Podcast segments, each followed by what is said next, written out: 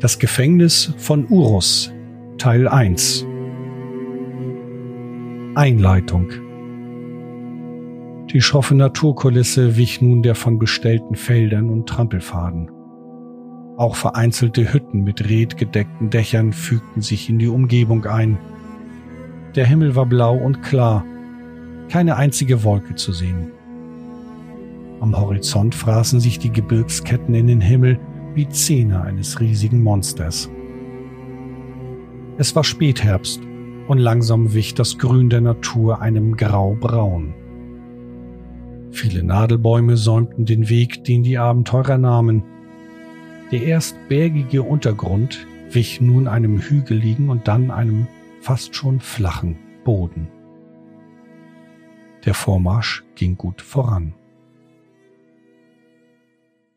Die Hunde von einem Hof bellten, als sie die nahenden Abenteurer bemerkten, und die Kinder beobachteten die fünf Gestalten, wie sie das Pferd samt Schlitten an ihrem Haus vorbeizogen. Der ermattete Agner, die stolze, jedoch gebrochene Liriel, der neugierige Nadual, der freundliche Handrich und der kleine Johl. Zielstrebig schritten sie voran und langsam kam das Lager, von dem Hanrich immer sprach, in Sichtweite. Von einem Lager konnte keine Rede sein. Es glich einem großen Dorf mit kleinem Hafen, der an einem Fluss errichtet worden war. Alles umgeben von einer Mauer aus Palisaden.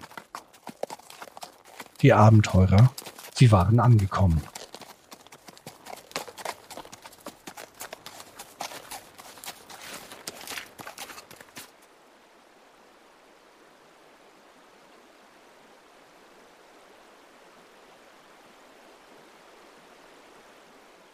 Abenteuerbeginn. Ankunft im Dorf. Hanrich begrüßte die Torwache, tauschte ein paar Informationen aus und schritt durch das offene Tor. Die drei Abenteurer folgten ihm. Nun sahen sie sich erst einmal um. Hanrich deutete auf das Gasthaus, wo er die Aale abgeben will.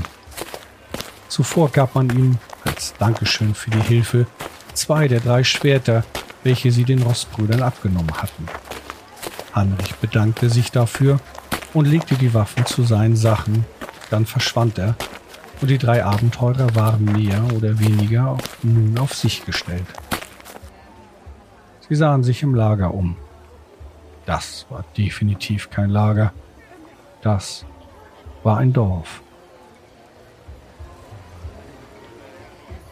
Neben dem Gasthaus gab es eine Schmiede, einen riesigen Brunnen, der ein beliebter Treffpunkt zu sein schien, ein Gemischtwarenhändler, vor dessen Tür momentan wie wild verhandelt wurde, und ein kleiner Hafen, an dessen Stieg mehrere kleine Boote befestigt waren.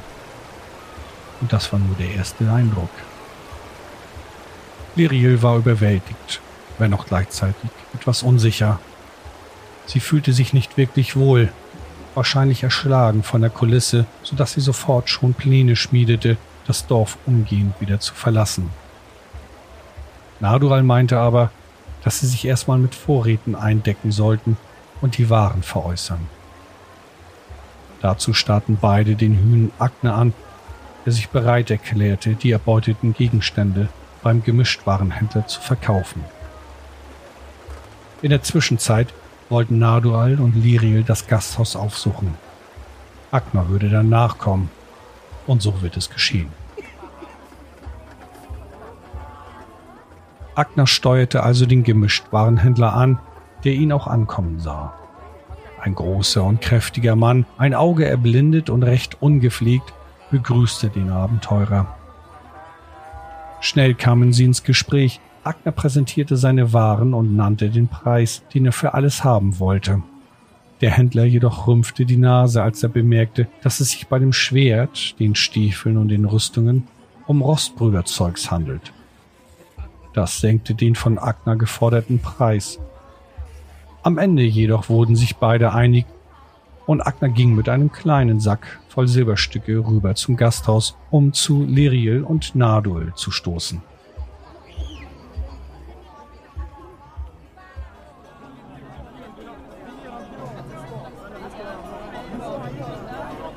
Das Gasthaus. Das Innere des Gasthauses war mehr als rustikal.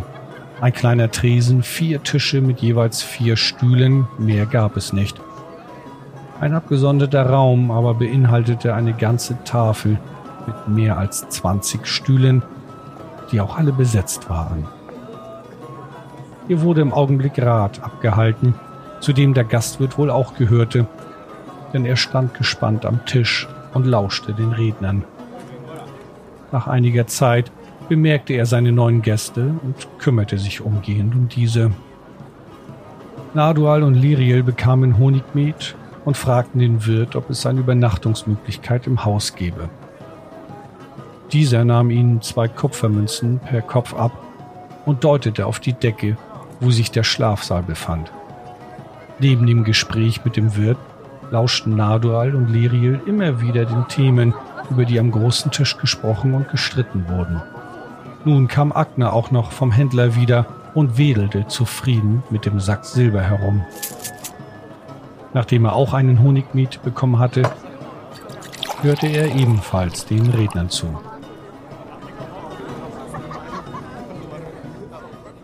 Eine Dorfversammlung. Die Redner am Tisch standen immer, während die anderen sitzen blieben. Es wurde manchmal laut. Hauptsächlich ging es um die Errichtung einer Stadt an der Mündung des Wardasees und um dessen Finanzierung. Viele waren dafür, einige dagegen. Richtig laut wurde es, als sich das Thema Städtegründung in das Thema Sicherheit im Lager wandelte. Hier wurde es für Liriel, Nadual und Agna interessant. Es ging um die Toten um die wandelnden Toten, von denen sich immer mehr hier tummelten. Mit ihnen wurde man fertig, da man sie einfach ignorieren konnte. Die neuen wandelnden Toten jedoch, die bewaffnet aus dem Osten und über die neu erbaute Brücke kamen, die machten ihnen zu schaffen. Das Thema wurde immer hitziger, die Stimmung kippte.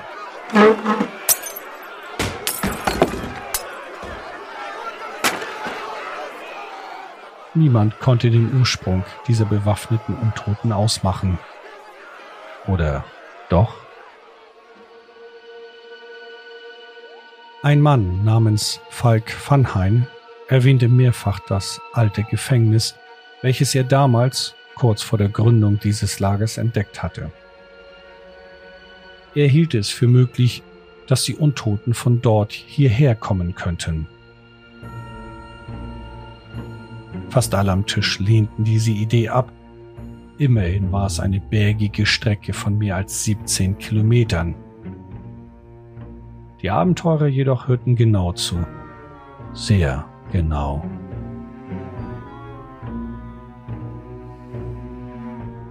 Fragen und einen Schluss. Liriel witterte sofort die Möglichkeit, Entdeckungen zu machen und Agner wollte sich nur um dieses Problem kümmern, sofern die Bewohner ihn dafür bezahlen.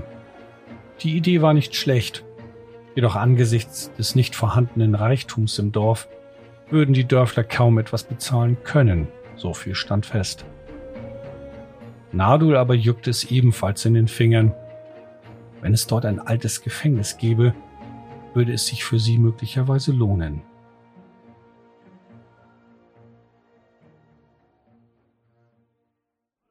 Als die Sitzung beendet war, sprach Liriel den Mann an, der das Gefängnis erwähnte, und fragte ihn weiter aus. Er erzählte von einer alten Ruine, unter der man wohl einen ganzen Komplex errichtet hatte.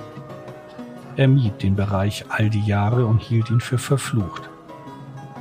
Liriel wollte eine Wegbeschreibung dorthin, welche sie auch prompt bekam.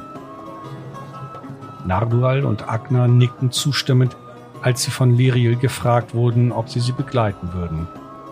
Damit war es beschlossen. Nun wollten sie alle zum Händler, um sich für die Reise mit verschiedensten Ausrüstungsgegenständen einzudecken. Anschließend wollten sie ruhen, um dann im Morgengrauen aufzubrechen.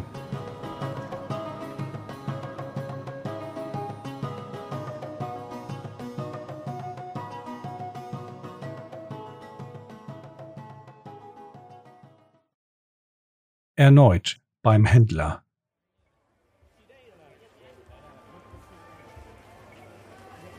Der Laden glich im Innern einer Lagerhalle weniger einem Gemischtwarenhändler. Mit offenen Mündern starrten die Abenteurer auf die unzähligen Waren, die auf ihre neuen Besitzer warteten. Der Händler grinste, während er seinem fast erwachsenen Sohn erklärte, wie man einem Kaninchen das Fell abzieht, ohne es dabei zu zerstören. Liriel kaufte Pfeile, und zwar die mit einer Eisenspitze. Auch Proviant, eine Karte von der Gegend und Decken wurden gekauft. Sie tobte sich richtig aus. Fackeln mussten auch noch mit. Nardul erging es nicht anders. Er machte sich, wahrscheinlich seiner Berufung als Heiler geschuldet, immer nur Gedanken um das Wohlergehen seiner Begleiter. Daher kaufte er zig Heilverbände. Auch eine bessere Rüstung stand auf seiner Einkaufsliste. Agnar tauschte seine zweihändige Axt gegen eine einhändige und einen Schild.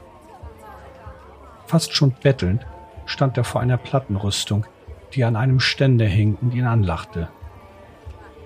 Der Preis war fair, aber für ihn nicht zu bezahlen. Mit dem Erlös durch den Verkauf des Pferdes reichte es gerade einmal für ein Kettenhemd.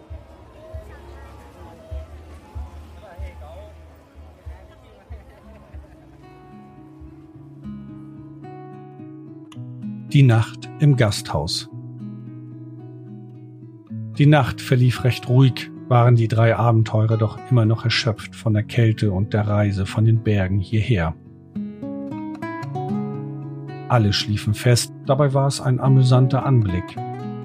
Agner passte nicht im Ansatz auf dieses viel zu kleine Bett, so dass seine Füße weit über den unteren Bettrand hinausragten.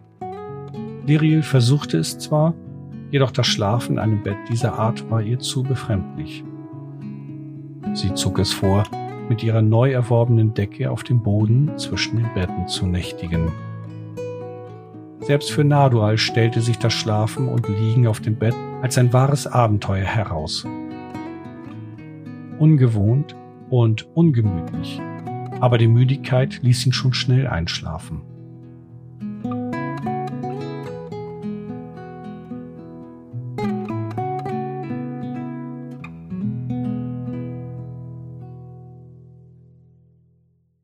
Aufbruch ist besser als Fußbruch. Naduel erwachte durch das Schreien der Hähne im Dorf, die sich offenbar einen verbalen Krieg erklärten. Das Gekreische ging weiter und schien niemanden im Dorf zu stören. Dadurch geweckt, stand er auf und weckte den Hühnen Agner, der sich daraufhin im Bett wälzte und mit einem Ruck aufstand.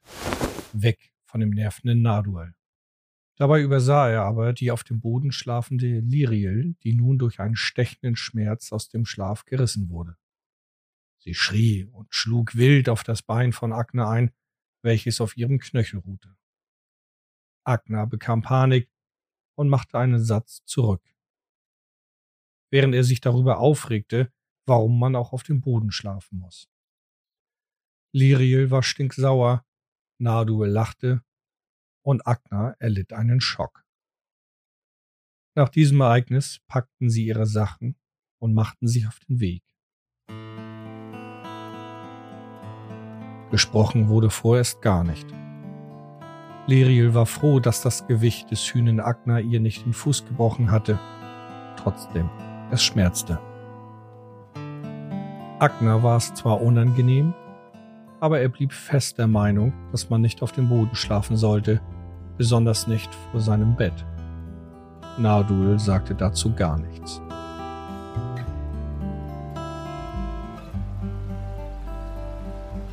Ein beschwerlicher Weg.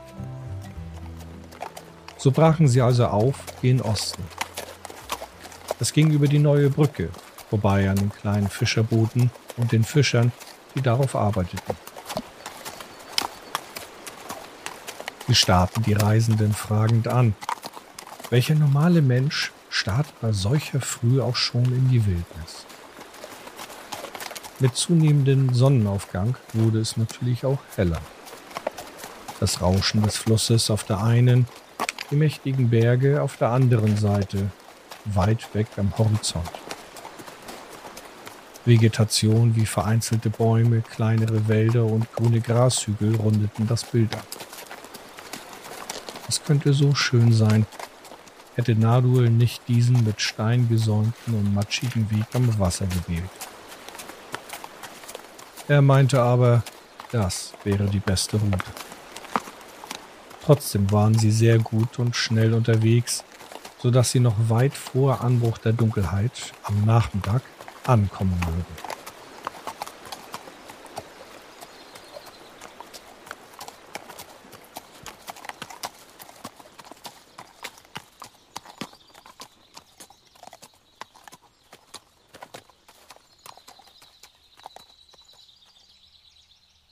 Der erste Untote.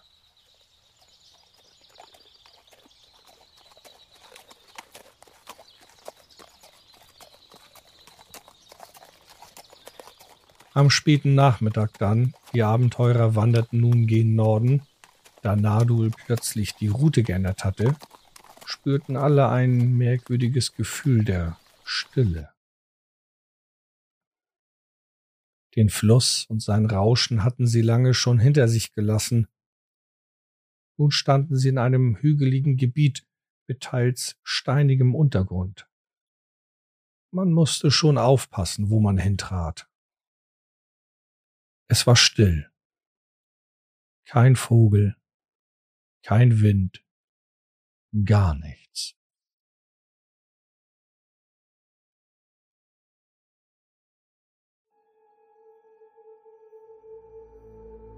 Nadul entdeckte im Norden eine humanoide Gestalt, welche sich ihnen näherte. Sie war langsam, kam jedoch stetig auf sie zu. Liriel bemerkte nichts und geriet in Panik, als auch Agna die Gestalt entdeckte. Die Elfin kletterte auf einen kleinen Felsen, um besser sehen zu können, was sie auch tat. Und nun konnte sie die Gestalt ebenfalls sehen. Es war ein Untoter. Ein skelettierter Mensch, welcher an den Füßen mit Ketten gefesselt durch die Gegend schritt. Langsam kam er näher direkt auf Nadul und Agna zu. Liriel stand immer noch auf dem Felsen und schluckte vor Angst. Die drei Abenteurer machten nichts. Sie warteten ab. Das Skelett verursachte die einzigen Geräusche, die in der Gegend zu hören waren. Als es Agna auf die Pelle rückte, zog dieser seine Axt und schlug zu, verfehlte jedoch um Haaresbreite. Ein lächerlicher Versuch, das Skelett zu erledigen. Nach dieser Attacke drehte das Skelett um und wanderte Richtung Fluss.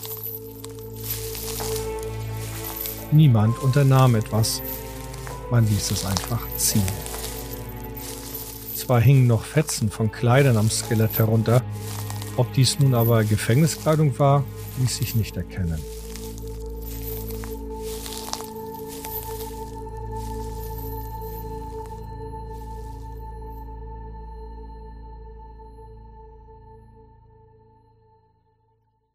Die Ruine Am frühen Abend dann erreichten die Abenteurer das Gebäude, welches wohl das Gefängnis sein sollte. Eine Ruine in jeglicher Form. Eingestürzte Wände, das Dach war nicht mehr vorhanden. Dennoch aber konnte man anhand der Umrisse im Boden die einzelnen Räume gut erkennen, wie sie einmal angeordnet waren. Überall wuchsen Gräser aus den Fugen und fremdartiges Moos überwucherte viele Stellen der Mauern.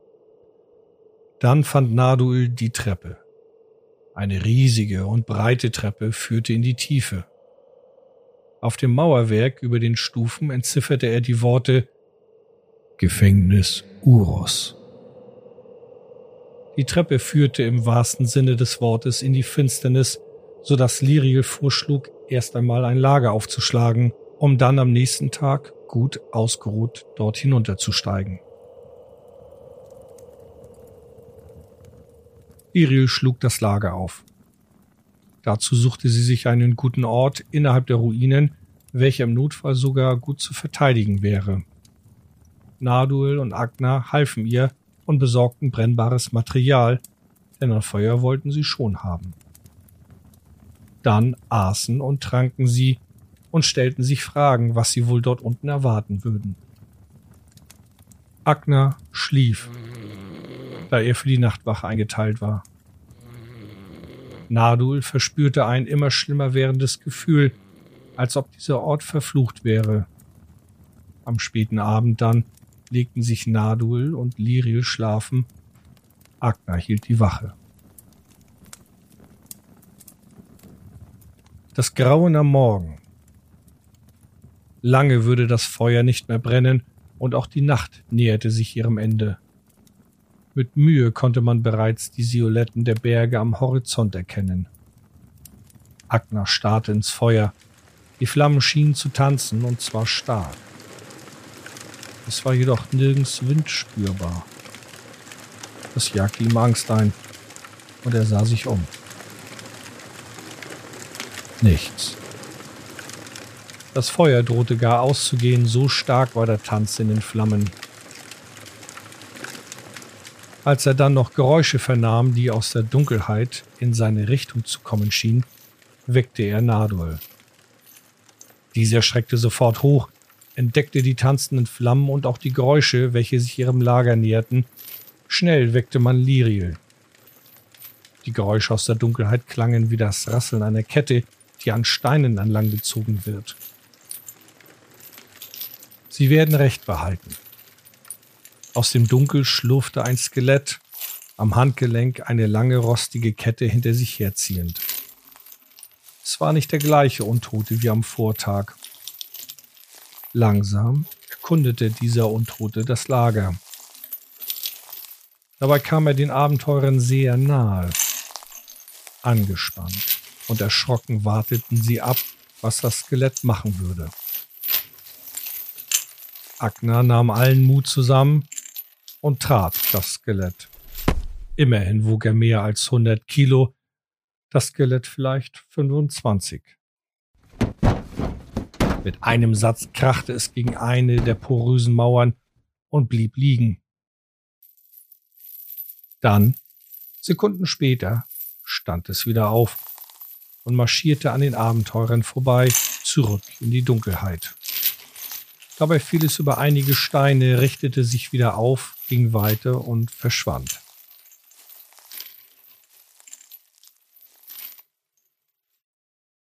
Das Gefängnis von Urus. Nach diesem Erlebnis wollte niemand mehr schlafen. Das lohnte auch nicht, ging die Sonne doch bald auf wobei Nadul bereits anmerkte, dass dort, wo sie gleich hingehen wollten, die Sonne eh nie scheint, nämlich unter die Erde. Die Treppe ging tief hinab. Sie packten ihre Sachen und machten sich bereit, die Treppe zum Gefängnis hinabzusteigen. Jeder war gespannt. Was würden sie dort unten finden? Schweigend zündete Nadul eine Fackel an. Agna ging nach vorn und Liriel blieb vorerst hinten. Sie stiegen die Treppe hinab.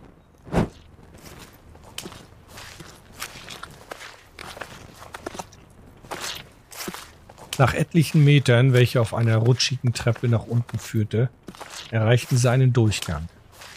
Er war sehr breit und vollkommen intakt. Es roch feucht und modrig. Das Licht der Fackel erleuchtete nur wenig Raum. Der Gang war viele Meter lang und endete in einem Raum, in dem alte, zerstörte Möbel auf einem Haufen lagen.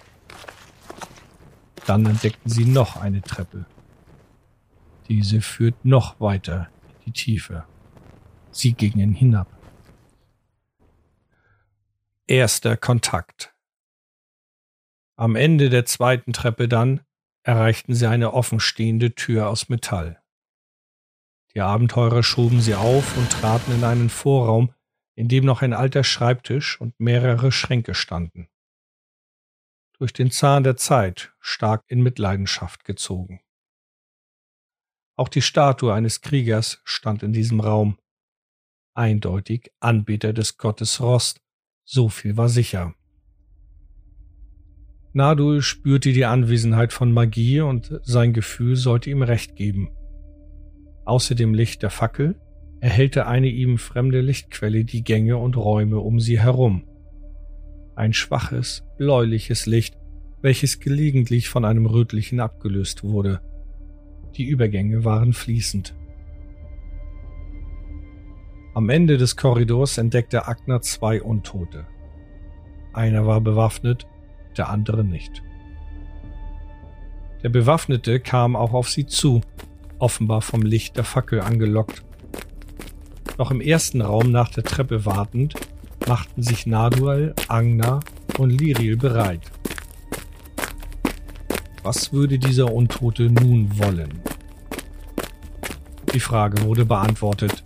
Als der Untote mit seiner rostigen Waffe durch die Tür schritt, stieß ihn Agner zu Boden. Liriel feuerte einen Pfeil ab und traf. Der Untote stand wieder auf und attackierte Agner. Damit hatte niemand gerechnet. Dieser Untote war anders. Er schlug und traf. Agner parierte den Schlag mit seinem neuen Schild durch die Wucht des Schlages aber rissen die Riemen und sogar ein Teil des Schildes brach ab. Agner stand da und traute seinen Augen nicht. Der Schlag traf ihn, richtete aber keinen Schaden an, denn die Kettenrüstung hielt stand. Liriel feuerte wieder und traf erneut. Agner holte aus und zerschmetterte den Schädel des Untoten. Nadul hielt währenddessen die Fackel, damit seine Begleiter Licht zum Kämpfen hatten. Der andere Untote war irgendwo in eine der vielen Zellen verschwunden. Durch den Radau aber schien das ganze Gefängnis zum Leben erweckt worden zu sein. Von überall hörten die Abenteurer nun Geräusche. Das Klappern von Knochen, das Klirren von Metall und das Rasseln von Ketten. Es war gruselig. Das Schimmern in den blauen und roten Farben unterstrich die Szenerie. Niemand wusste, um was es sich dabei handelt, geschweige denn, was der Grund für das Licht war. Das wollten sie nun herausfinden.